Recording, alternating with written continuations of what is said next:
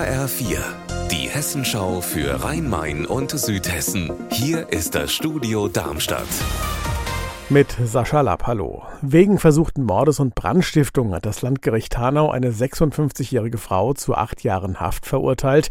Die Schulgerichtskammer, die sah es als erwiesen an, dass die ehemalige Reitlehrerin im vergangenen August nachts ein historisches Hofgut, in dem sie selbst seit Jahren zur Miete wohnte, in Brand gesteckt und dabei den Tod von drei Bewohnern billigend in Kauf genommen hat. Die Nachbarn der Angeklagten hatten den Brand überlebt, weil sie von ihren Hunden rechtzeitig gewarnt wurden. Ja, das laut Gericht liebevoll restaurierte und unter Denkmalschutz stehende Hofgut Kaltenborn aus dem 17. Jahrhundert, das wurde bei dem Brand völlig zerstört. Der Schaden wird auf etwa 2,6 Millionen Euro geschätzt.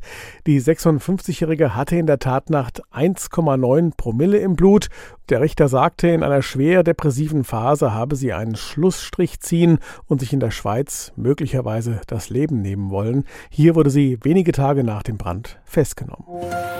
Heute Morgen hatten ja viele Berufspendler die Hoffnung, dass die S-Bahn in Frankfurt und Offenbach wieder normal fahren. Drei Wochen wurden ja einige Linien während der Osterferien wegen Bauarbeiten umgeleitet und dann das. Im S-Bahn-Tunnel Offenbach gab es eine Signalstörung. Ausfälle und Verspätungen waren die Folge.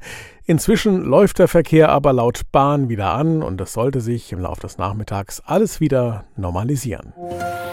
66 E-Bikes und Pedelecs, also Elektroräder, hat die Polizei in Rüsselsheim kontrolliert. Die meisten, die waren auch verkehrstüchtig. Eins aber verschlug den Beamten die Sprache, denn der Fahrer war mit rund 100 kmh unterwegs. Anna Vogel. Das Pedelec sah anders aus, als es sollte. Es hat nämlich einen zusätzlichen Motor verpasst bekommen, so die Polizei. Und das Steuergerät war so umgebaut, dass das Zweirad dadurch leistungsfähiger wurde. Dass das auch genutzt wurde, haben die Beamten am Tacho erkannt. Da war zu sehen, dass der 32-jährige Besitzer zuletzt mit über 100 Kilometern pro Stunde unterwegs war. Jetzt ist das Pedelec bei der Polizei und der Besitzer muss mit einem Strafverfahren rechnen.